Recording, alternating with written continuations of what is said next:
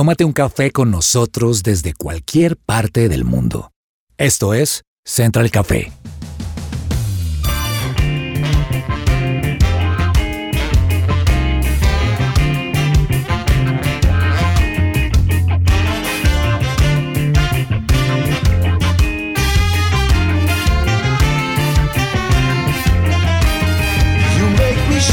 Holy Spirit. Así es, comenzamos Central Café. Qué gustazo poderlos saludar a todos ustedes que nos escuchan desde cualquier lugar del mundo, tomándonos aquí un café con esta espectacular mesa de trabajo. Les habla Loreni Fajardo y saludo a Fernanda Galvis. Fernanda, ¿cómo Bueno. estás? Bienvenida. Hola Loreni, muy bien. Hola a todos los de la mesa, a Diego, a Germán.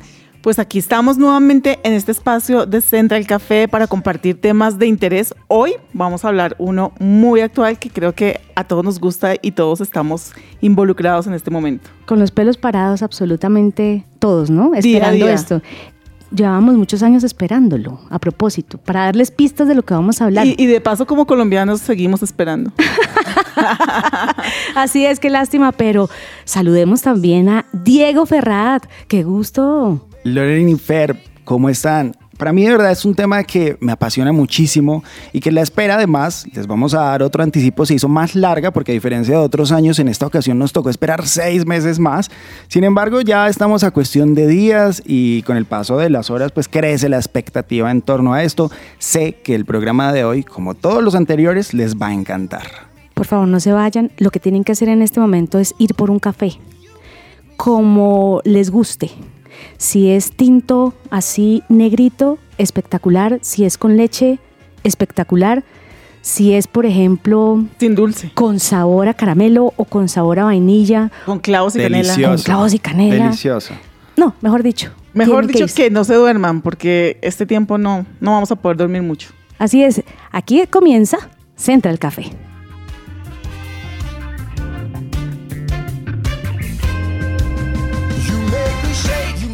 Shake.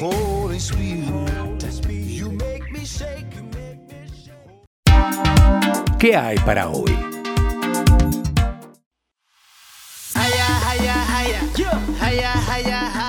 El Colegio Cristiano Semilla de Vida se encuentra en proceso de admisiones. Brinda servicio para preescolar, primaria y secundaria. Llevan 31 años educando con bases en principios bíblicos. Tienen matrículas abiertas. Para más información pueden comunicarse al 277-4211. 277-4211. También pueden escribir al correo admisiones arroba semilladevida.edu.co o pueden visitar la página web www.semilladevida.edu.co. Bueno, y en temporada de lluvias, ¿qué más que alimentarnos muy bien? Pero también podemos tener suplementos que nos pueden ayudar a tener una buena salud, como es el alimento a base de miel Botanitox. Si te gusta, llama ahora mismo al 318-354-2022 y haz tu pedido. La razón por la que todos cambiamos nuestros televisores por televisores más grandes. La razón por la que en las empresas se destinan horarios para para ver esos televisores. la razón por la cual nos encontramos con los amigos, hacemos plan, compramos o pedimos domicilio. La razón por la cual, como decíamos anteriormente, estamos nerviosos y expectantes. Esa razón es el Mundial, que esta vez va a ser en Qatar.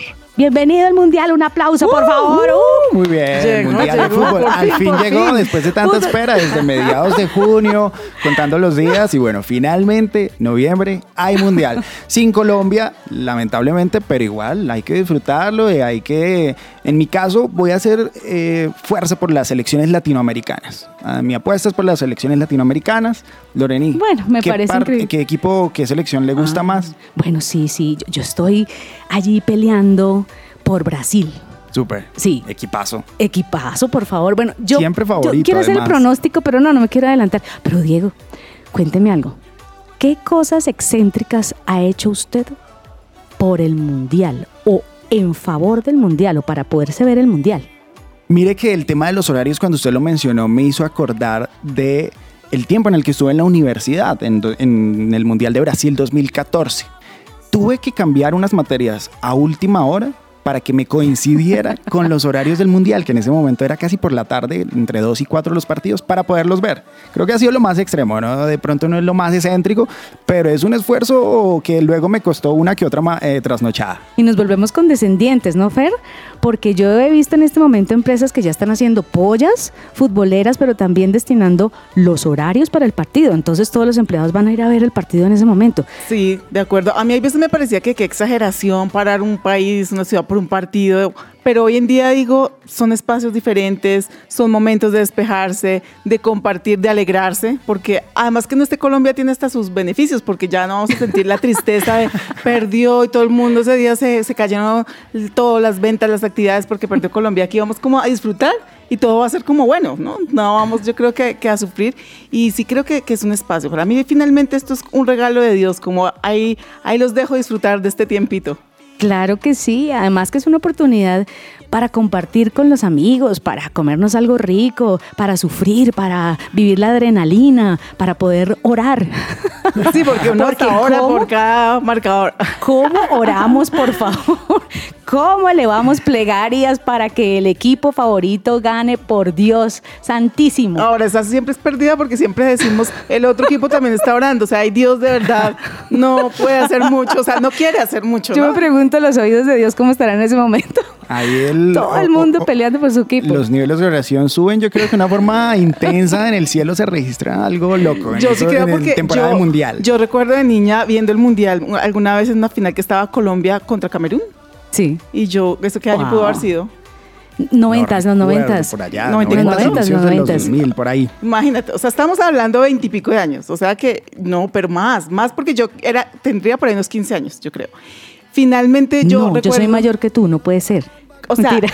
no de verdad yo sé que esto tuvo que haber sido como los 90 máximo Sí, so- so- fueron los 90 porque yo lo 90. recuerdo. En el Italia 90. Italia 90, ese Ujú. fue. Entonces yo, yo recuerdo de haberme ido al baño, arrodillarme, decir, por favor, Dios, yo quiero que gane. Y perdimos, ¿no? Además, creo que en ese partido Sí, lo perdimos. 2-1. Sí, lo perdimos 2-1. La frustración de niña, de orar. O sea, todo El eso abrazo, se ¿no? vive. O los abrazos después de los goles. Uno se olvida Ay, con quién tiene rencillas, sí, con sí. quién ha peleado, con quién ha tenido dificultades. Y eso no importa ahí en ese momento. Si pelea ganamos. con el árbitro, como si el árbitro lo estuviera escuchando a uno. Pero árbitro, no sé qué, qué grito si no lo está escuchando, pero yo todo el mundo piensa que está en el estadio Claro que sí. y está dirigiendo. Bueno, y esta vez en Qatar. Uno sí quisiera eh, ir, ¿no? Diego, ¿vas a ir? No, no tengo la oportunidad. Además que no está Colombia y reconozco que pues también eso y, pues que tiene que ver mucho a la hora de decidir si uno va o no. Más bien sabe que estoy ahorrando desde ya de pronto para ir al del 2026. Pero antes quiero compartirles unos datos que me parecieron espectaculares de este Mundial de Qatar. Imagínense que es el primer Mundial de fútbol masculino de la FIFA, por supuesto que se disputa en invierno. Y por eso es que lo estamos eh, esperando aquí a, media- a mediados de noviembre y no eh, a mediados de año, que es como tradicional suele hacerse.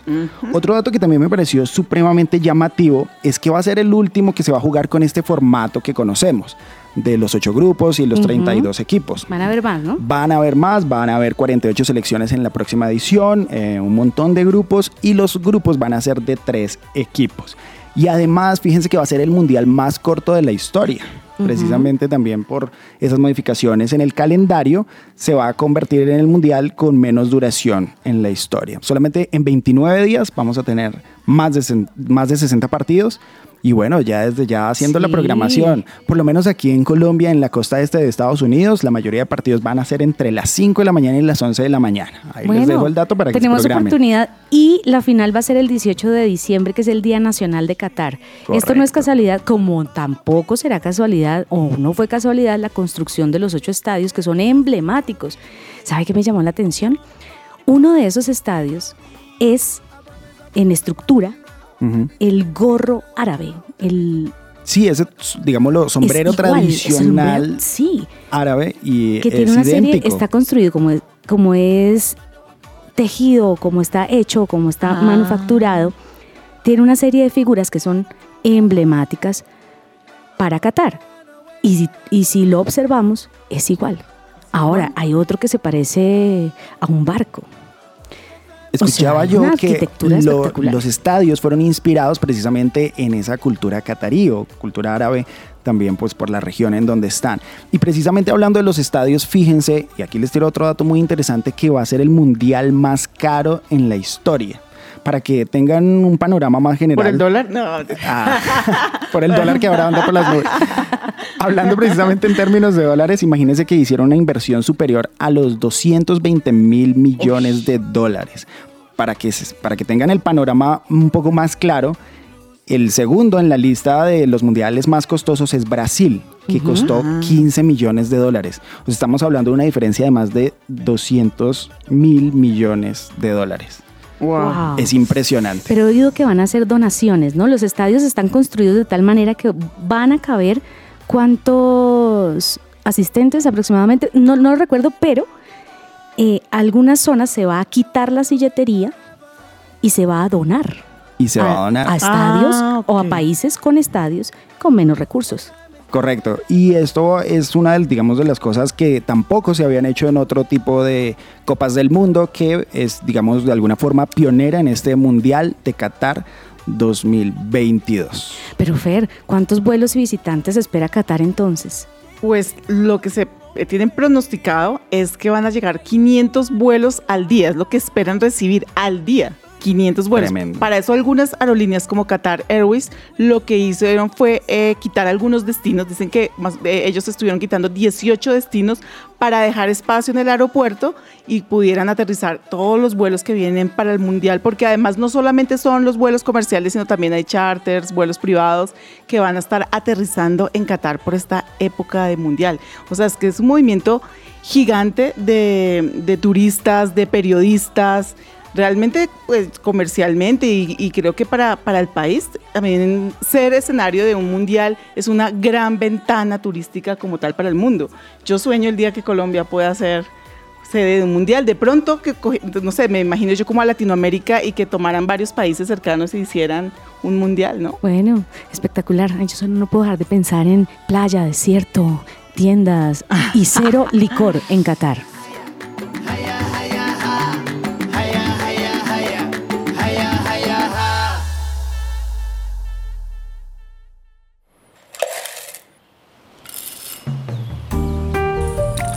Llegó la hora de tomarnos un expreso. Pero no solo queremos hablar del Mundial 2022 en Qatar, queremos compartir con una persona que vive en este momento en Qatar. Vamos a resolver Que todas nuestras curiosidades. Todos- ajá, porque uno se imagina, lee, pero otra cosa es saber a alguien que está allá que nos cuente. Para que la usted- experiencia de primera Exacto. mano, que eso es, eso es otra imagen absoluta. para que ustedes también puedan comprobar lo que les estamos diciendo. Qué Así que- afortunada, qué afortunada vivir allá en este momento, ¿no? Así que tenemos con nosotros a Diana Portacio. Es una colombiana que vive en Qatar. Bienvenida, Diana, barranquillera. ¿Así es? Hola Loreni, muchas gracias. Pues nacida en Barranquilla, pero mi corazón es bogotano. Eh, viví muchísimos años en Bogotá antes de llegar acá a Qatar. ¿Cuál fue la razón por la que se fue a Qatar? Pues una muy buena pregunta. Eh, no, una oportunidad laboral, esas oportunidades que uno cree que nunca en la vida le van a llegar, recibes una llamada con cierta oferta laboral, te metes en el proceso, quedas y dices, ok, mi vida va a cambiar. Entonces vine por trabajo, pero la experiencia acá ha sido algo extraordinario, no se imagina, nunca me imaginé estar en un país, eh, que vivir en un país donde fuera a ser el mundial, pero bueno, aquí estoy. Diana, qué rico. ¿Y qué haces en Qatar? O sea, ¿cuál fue ese trabajo por el que te fuiste? Eh, yo trabajo en la Aerolínea Nacional. eh, estoy ya hace varios años. Yo soy administradora de empresas, pero me metí en toda la industria aérea, una industria que me apasiona bastante. Y estoy ahorita en una de las aerolíneas más grandes del mundo, eh, aprendiendo un montón, trabajando con gente eh, muy chévere, muy inteligente. Y nada, básicamente eso. Y Diana, ¿y cómo es vivir en Qatar? ¿Cuál, cuál es tu experiencia? ¿La recomiendas? ¿No la recomiendas? Es una experiencia diferente. Nunca en mi vida soñé, como dije, ay, mi sueño es vivir en el Medio Oriente, pero acá estoy. Es un país que me ha sorprendido muy gratamente. Tú lees muchas cosas en internet, ves muchos videos, cómo me va a ir de pronto si mi religión o mis ideas no son afines a las de un país islámico, pero no, la verdad es que llevo dos meses acá y estoy gratamente sorprendida, me siento muy feliz, me siento muy bien. Es un país con una diversidad cultural impresionante y en el que el mood en el que estamos todos, las vibras que se sienten del mundial, en verdad es súper chévere. Diana, ahora entremos un poco ya en la materia y en la onda del mundial de Qatar. ¿Cómo se está viviendo este comienzo del mundial? Se respira mundial en todas las esquinas. Primero tengo que decir que es muy triste que Colombia no haya clasificado. Me imagino que lo que yo sentiría en este momento sería tres veces más, pero se respira mundial por todos lados. No hay una esquina de esta, yo vivo en Doha, en la capital, no hay una esquina de esta ciudad donde no haya una bandera de las 32 selecciones que van a, que van a participar en el mundial. Yo voy a ir con mi camiseta de Colombia, por supuesto, pero si es una lástima que no esté Colombia. Eh, también es muy querida, es muy curiosa la mascota del mundial que se llama la IP. Todo está decorado con la mascota. Hay activaciones de muchísimas marcas por todos lados. Eh, todas las tiendas tienen productos relacionados al mundial. En este momento, si tú vas a una tienda famosa, no sé, como Sara, hay cosas del mundial. Eh, hasta, no sé, si vas a una tiendecita, un restaurante pequeño, algo, tienen productos del mundial. Entonces, y ya nada más faltan que como unos nueve días, ocho días cada vez se siente más la, la, tensión, pero una tensión como buena de que ya esto va a pasar. Diana. Ya empezaron a llegar varios equipos. Correcto. sí, veíamos que han llegado los equipos y los fanáticos en las calles, es decir, esas personas, sobre todo los latinos, ¿cómo, cómo es esa emoción que se vive, digamos, los fanáticos de Brasil o de Argentina que son supremamente apasionados por sus elecciones? ¿Ha visto usted algo de esto allá? Claro que sí, en los últimos cinco días, desde que empezó ya este último conteo, eh, en varias partes importantes, sitios bastante reconocidos acá en la ciudad, se están eh, uniendo. Por ejemplo, hoy eh, todos los fans de México y personas mexicanas que viven acá estaban reunidos hoy en Catara, que es como una villa cultural, todo el mundo con la camiseta, con las banderas pintadas, haciendo con tambores, y, está, y no solo llegan, tú dices, se están reuniendo los fans de México, pero por ejemplo, llegan personas de la India con sus camisetas de México. Si yo hubiera querido ir, podía ir también allá, si fuera también con otra camiseta. Entonces, ahí hacen como desfiles. Entonces, tú, ayer creo que habían de Argentina, de Brasil, de Inglaterra, de, de Túnez, y hoy las más grandes que vi hoy fue México. Wow. Diana, ¿y cómo ha sido como acostumbrarse a esa cultura tan diferente para ti como colombiana? Uno también tiene en su imaginario, no sé, pues todo el tema de la mujer un poco eh, sin mucha, digamos que, no sé si oportunidad se podría decir, o, no con la misma libertad, pero cuéntanos cómo es realmente. Eh, bueno, primero todo se basa en el respeto. A mí desde pequeñita mi papá me decía un dicho, a donde fueres, haz lo que vieres. Eh, un dato muy curioso de este país es que aproximadamente el 85% de la población es extranjera. Y el 15% son cataríes, son locales. Entonces hay una diversidad cultural impresionante. Yo por lo menos en una cena he estado, hemos sido 10 personas y cada persona es de una nacionalidad diferente. Eh, tú al principio por el tema de la mujer uno diría cómo va a ser, me va a tocar vestirme, me va a tocar cubrirme. La verdad es que eh, sí es un país muy conservador, hay un código de vestimenta, pero por ejemplo yo que no soy de la religión musulmana, no tengo que cubrirme la cabeza, no tengo que cubrirme el cuerpo y todo se basa en el respeto, ponerse en los zapatos de las otras personas, entender las culturas de dónde vienen y simplemente respetarlo. Pero para mí en lo que llevo acá no, no me ha ido nada mal, no ha sido nada chocante y conté con la fortuna de que tengo amigas acá que me pudieron aconsejar muchísimo antes de llegar. Entonces vine como muy preparada, con la mente muy abierta y lista a tomar lo mejor que me pueda ofrecer este país. Diana, ¿cuál sería un buen mapa para recorrer Qatar en este mundial? Bueno, no pueden faltar. Hay sitios emblemáticos acá en la ciudad y tienen que aprovechar el metro. El metro es espectacular y conecta bastante bien los puntos. Y también un dato, es gratis durante el Mundial para los fans que vienen. Eh, incluso para mí acá viviendo, voy a tener como un mes, mes y medio de tener el metro gratis. Eh, no se pueden perder ir a Catara Cultural Village. Ahí es uno donde he tenido uno de mis choques culturales más grandes. Las calles tienen aire acondicionado ah, porque estamos acá en el desierto y esto acá hace bastante calor. Eh, no se pueden perder el Suwaki, eh, eh, la comida que venden ahí, los sitios que hay ahí son de verdad hermosos. Si ya tú te vienes a este lado del mundo, al desierto, hay que hacer un safari por el desierto ir a tomar allá un paseo por las dunas y si eres como más aventurero te puedes quedar a acampar en la noche. Dicen que las estrellas se ven espectaculares en el desierto. Eh, para los que les gustan los deportes acuáticos hay bastantes actividades acuáticas y esta ciudad, este país está bañado por el Golfo Pérsico y hay bastantes playas. Eh, hay muchos resorts y restaurantes, la cantidad que ustedes se imaginen. O sea, Diana, Eh, si son- uno- perdóname, si uno no va ahorita porque pues ya no llegamos para el Mundial, ¿cuál crees tú que es la mejor temporada para ir a visitar Qatar? Por clima, por todo. Por el clima, digamos, no venir entre junio y septiembre. Cuando yo me bajé del avión dije que acabo de hacer con mi vida. Pero ahorita estamos en una especie de invierno donde las temperaturas en el día van a oscilar como entre los 25 30 grados. Ya se puede salir a caminar y tú no sudas, se siente de verdad una brisa agradable. Entonces yo diría que evitar entre junio y septiembre, agosto, eh, los otros meses estarían bien. Este es un país que ha puesto todos los esfuerzos para que los turistas sientan la mejor experiencia, no solo en el Mundial, porque el Mundial se va a acabar, pero queda el país abierto a todo el mundo Claro. para que lo vengan a conocer y a disfrutar. Diana, me llamó mucho la atención lo del aire acondicionado en las calles. Uy, sí, ¿cómo es eso? Por favor, Diana, una descripción. yo no sé. Eso fue, yo quedé boqui abierta. Eh, primero que todo, el sitio es divino. Un, incluso hay un Juan Valdés ahí. eh, voy bastante porque hay un Juan Valdés. Se llama Catara. Entonces, hay hasta un anfiteatro y todo. Tú llegas, eh, si llegas en el metro o te bajas de un carro, enseguida sientes como el fresco. Y tú dices, estoy en la calle, pero ¿dónde está el aire acondicionado?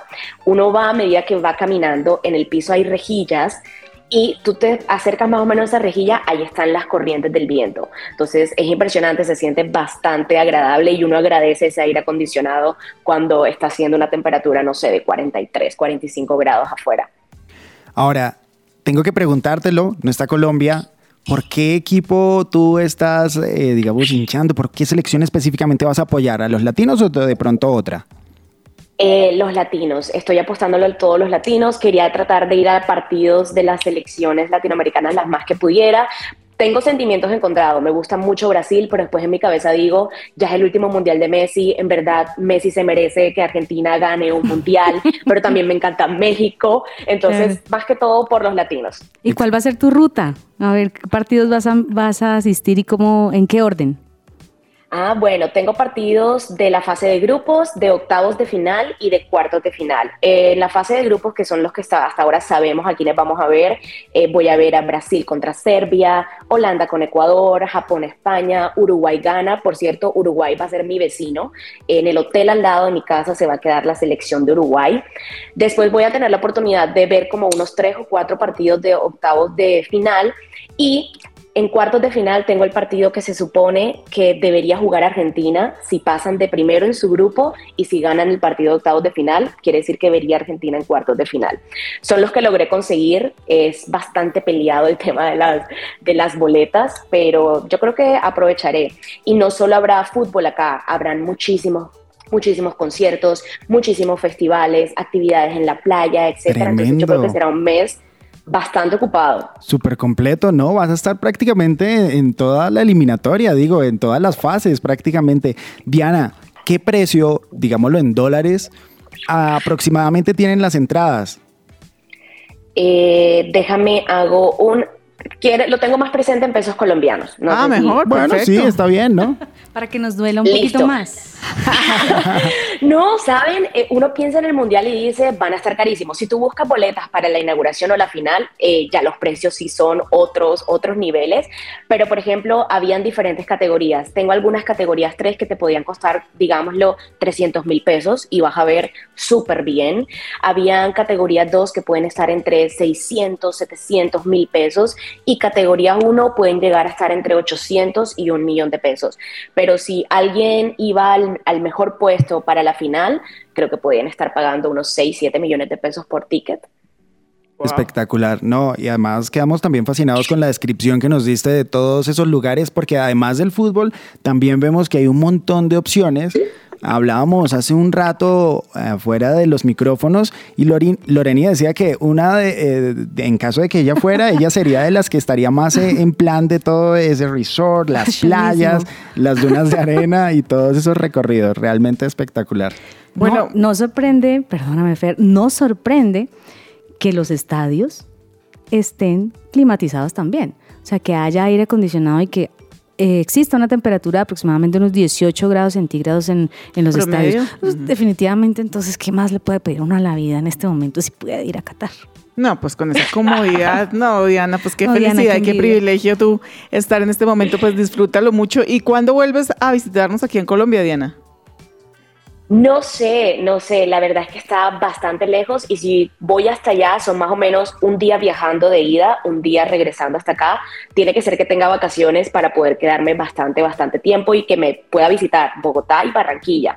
Pero de pronto el otro año, el Ah. otro año, a mitad de año o algo así, sería chévere ir. Ah, bueno, o sea, está- estamos hablando de un vuelo más o menos de 12 horas, no más. Eh, bueno, toca primero me toca conectarme o a Estados Unidos, entonces desde acá hasta Estados Unidos pueden ser unas 14, 13 horas y después de Estados Unidos a Colombia entre 3, 5 horas o también puedo ir a Brasil y de. Brasil a Colombia pues también son como unas 6 horas, Eh, pero eso prácticamente entre escalas de aeropuertos y eso es un día viajando. Bueno, Diana, despidamos diciendo o diciéndoles a todos mis amigos que van a ir a Qatar, no los envidio para nada, claro que no, pero digámosles qué es lo que no podemos hacer en Qatar. Eh, bueno, eh, este es un país que se rige por las leyes islámicas. Eh, no se consume cerdo acá en este país. El tema del alcohol también es bastante restringido. Hay áreas o lugares específicos donde pueden consumir y, comprar alcohol, pero por ejemplo no se puede en sitios públicos. Y uno, un tip súper básico también, la vestimenta, cubrir rodillas y hombros. A pesar del, del calor que se pueda sentir, es respetar entonces este contexto. Sí, Bueno. definitivamente. Ay, perfecto. Diana, muchísimas gracias por compartir toda su experiencia durante este tiempo en Qatar. Otro día nos vemos en Central Café, por supuesto. Y si podemos seguir de pronto sus redes sociales, Diana, para conocer un poco más de su experiencia en, en el Mundial 2022, sería maravilloso. Claro que sí, yo en Instagram estoy todo el tiempo poniendo todo lo que me encuentro del mundial. Es súper sencillo, mi nombre y mi apellido, arroba Diana Portacio en Instagram. Ahí voy a estar poniendo cuando esté en los estadios, en los conciertos, etcétera. Muchísimas gracias a ustedes por la invitación. A usted, Diana, hasta pronto.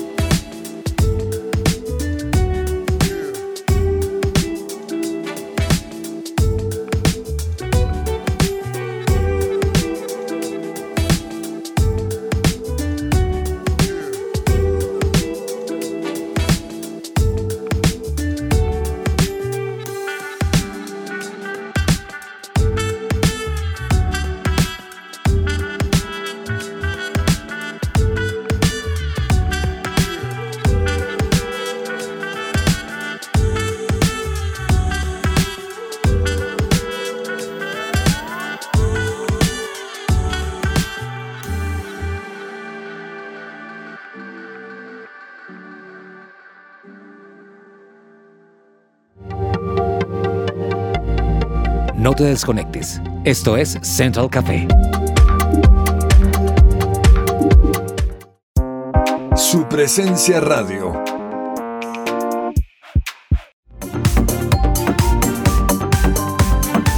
Regresamos a Central Café.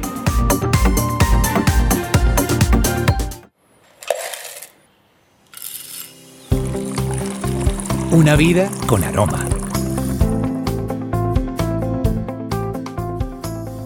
En una vida con aroma les presento la vida de Cecilia Colmenares. Ella es una migrante venezolana que vive en Bogotá, Colombia, con su esposo y sus dos hijos.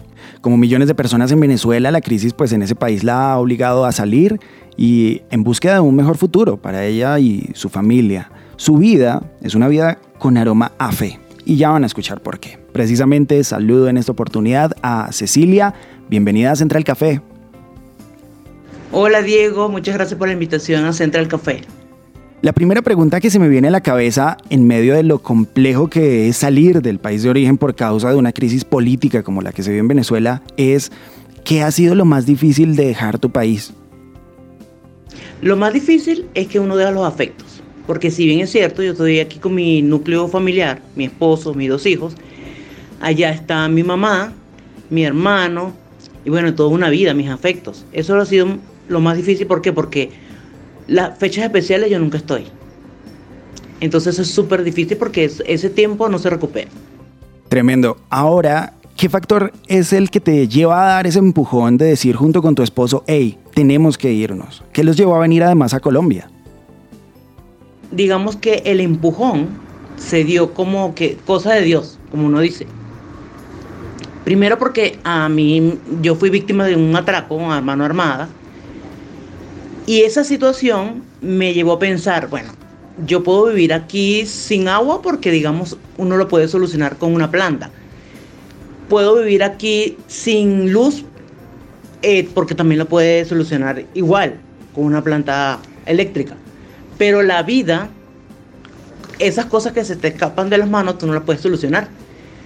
En ese momento yo dije, yo me quiero ir porque está en riesgo mi vida y la de mis hijos.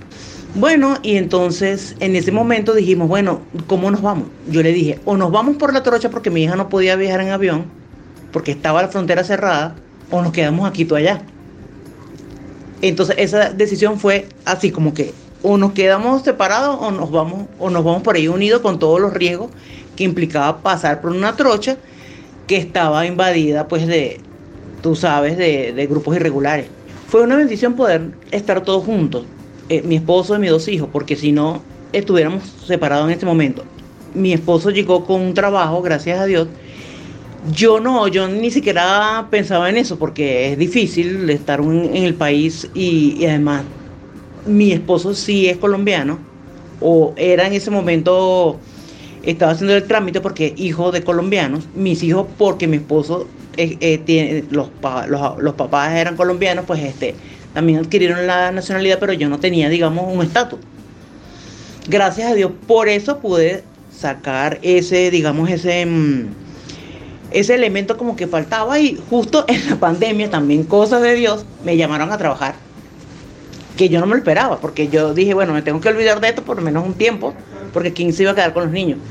Entonces entró la pandemia, todos estábamos en casa, mi esposo iba a trabajar y bueno, en ese momento me llamaron en plena pandemia cuando nadie piensa que te van a llamar de un trabajo.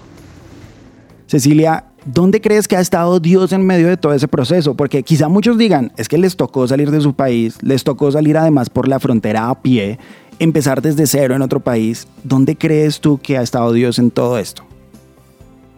Pues Dios está en todas partes. ¿Por qué? Porque o sea, me pasó algo malo y dirías tú, bueno, pero si te pasó algo malo, tú, uno diría, bueno, ¿y dónde está Dios? Pues no, eh, fue, digamos, como algo tienes que hacer. Ahí estaba Dios. Estaba Dios en, la, en el momento que decidimos y venirnos por un, o sea, venirnos por la trocha, eso también implica un riesgo. Y no nos pasó nada, también ahí está Dios. Estando aquí en plena pandemia, que tú no conocías qué iba a pasar con ese miedo de contagiarte y te llaman de un trabajo, ahí está Dios. Mi esposo, dentro del trabajo, recuerdo yo un día que él entró a un hospital, a una UCI, en plena pandemia que no sabíamos qué iba a pasar en el mundo. Yo con miedo, él decía, ¿será que vamos, que no vamos? Pero, ¿qué crees tú? Bueno, en nombre de Dios. Y ahí también está Dios, en todas partes está Dios. Y bueno, el futuro, el futuro uno siempre tiene que encomendarse a Dios. Todos los planes que uno vaya a hacer se, se, se materialicen o no. Y si no se materializan es porque no. ¿Por qué? Así debe ser.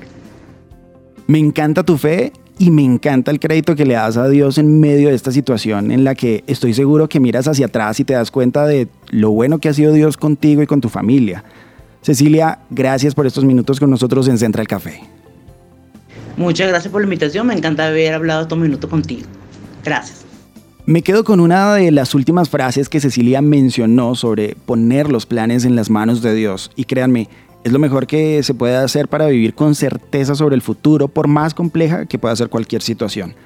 Pon todo lo que hagas en manos del Señor y tus planes tendrán éxito. Proverbios 16.3. Ya volvemos con más en Central Café.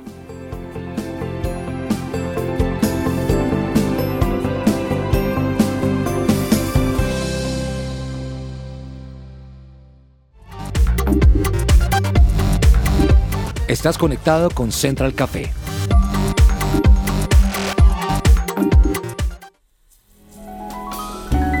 Central Café descafeinado.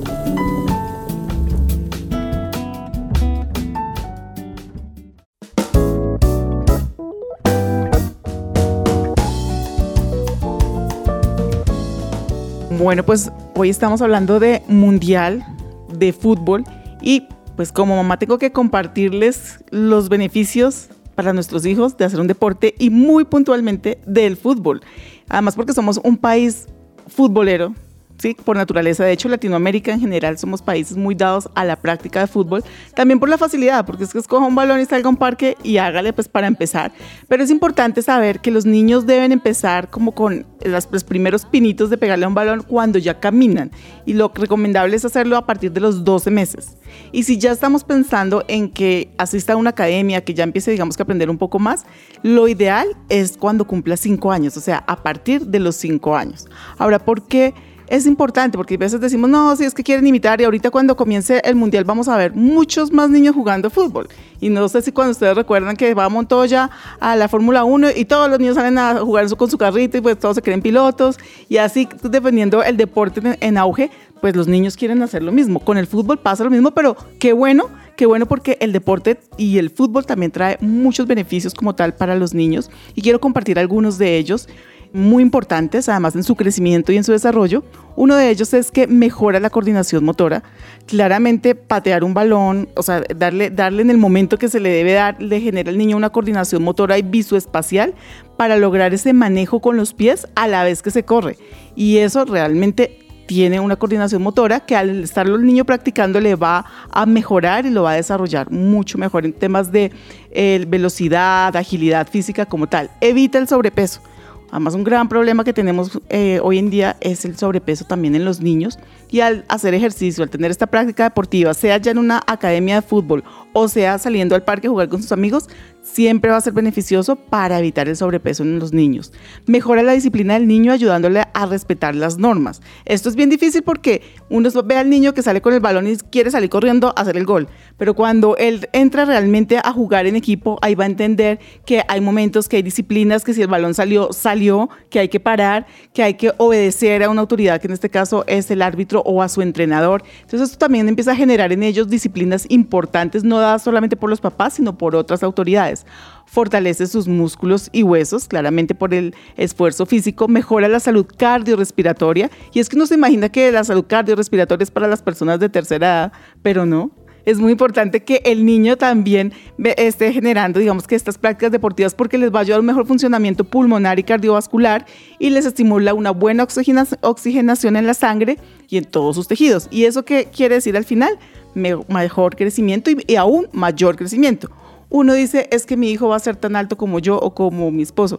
Y ya de pronto uno hasta ahí llega, pero resulta que si los niños hacen más ejercicio que digamos que lo normal de, jugar eventualmente un juego puede ayudarle a desarrollar mucho mejor la genética que él tenga de crecimiento. Fomenta el trabajo en equipo, lo que les digo, eso no todos pueden ser el delantero, no todos pueden ser el arquero, cada uno tiene su posición, cada uno debe respetar su posición y eso hace que ellos entiendan que no se trata de él, sino se trata de un equipo como tal para lograr un resultado. Y por último, mejora el desarrollo de las capacidades lógicas. Los niños logran potencializar su capacidad lógica para pensar en la jugada más adecuada. O sea, eso no es darle el balón como caiga y, para dónde vaya, sino que realmente ellos aprenden a entender que vale la pena hacer un buen pase, que no siempre eh, él es el protagonista, que siempre diga, el triunfo o la pérdida va a afectarlos a todos y esto le va a traer, digamos que grandes competencias, no solamente a nivel deportivo, sino a nivel laboral, a nivel social, a nivel familiar. Entonces, Hoy la invitación, ya que estamos hablando de fútbol, ya que estamos en Qatar, es que apoyemos el deporte de nuestros hijos y si les gusta el fútbol, pues buenísimo, tiene muchos beneficios. Si no, busquemos el deporte que más se ajuste a las capacidades y al gusto de nuestros hijos.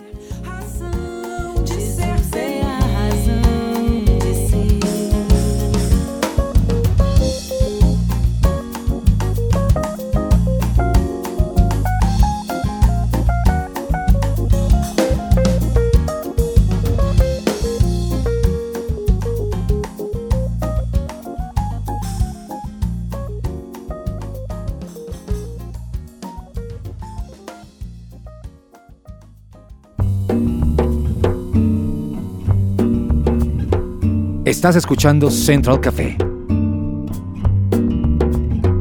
Les étoiles, les étoiles, les étoiles. Dites-moi étoile, pourquoi je vous regarde. Todos soñamos con ir a Qatar. Después de lo que acabamos de oír, No, quedamos. definitivamente quedamos no solo animados, quedamos con un sueño en nuestra lista para hacerle check. No solo por el Mundial, Completamente. Además, porque decía yo, quedamos con la imagen mental que Diana nos describió muy bien y creo que al mismo tiempo nos motiva. Hablábamos de que, pues, en cuatro años tenemos el Mundial en 2026 aquí en las Américas y es una oportunidad también para soñar, no solamente con que vaya Colombia al Mundial, sino también entonces para hacer un plan familiar, para poder programarse y que se trata de sueños, de aterrizar estos sueños y de trabajar por ellos, Fer. Sí, estoy de acuerdo. O sea, creo que hay veces vemos las cosas como tan lejanas y decimos un mundial, no, eso para el que vive allá o el que está de pronto más cerca o no, definitivamente, además eso va a ser muy costoso, pero también yo recuerdo versículos como el que nos dice que, la, que, cosa que ojo no vio ni oído yo ni han subido al corazón del hombre son las que Dios ha preparado para aquellos que le aman. Yo sé que eso suena a veces un poco espiritual, no se imagina, pero yo he visto un Dios así, un Dios que cumple sueños, que como decía la niña Diana ahorita en la entrevistada, decía, yo nunca me imaginé estar acá, ¿sí? Y son cosas que uno de pronto nunca se imagina y, y si nosotros las queremos, Dios es un Dios así, un Dios que consiente, un Dios que nos lleva a soñar, un Dios que si nosotros hacemos nuestra parte, Él hace la suya, pero lo que decía ahorita Diego es importante, empecemos también a planear, empecemos a decir, bueno, ¿qué vamos a hacer? Y el resto seguro Dios nos lo va a dar, si eso es parte de nuestros sueños. Habrá gente que dice, no, yo no, yo, yo sueño con ir a otro lugar a la playa como Lore, que ya quiere irse a, a la playa, pues bueno, también, también es válido, pero,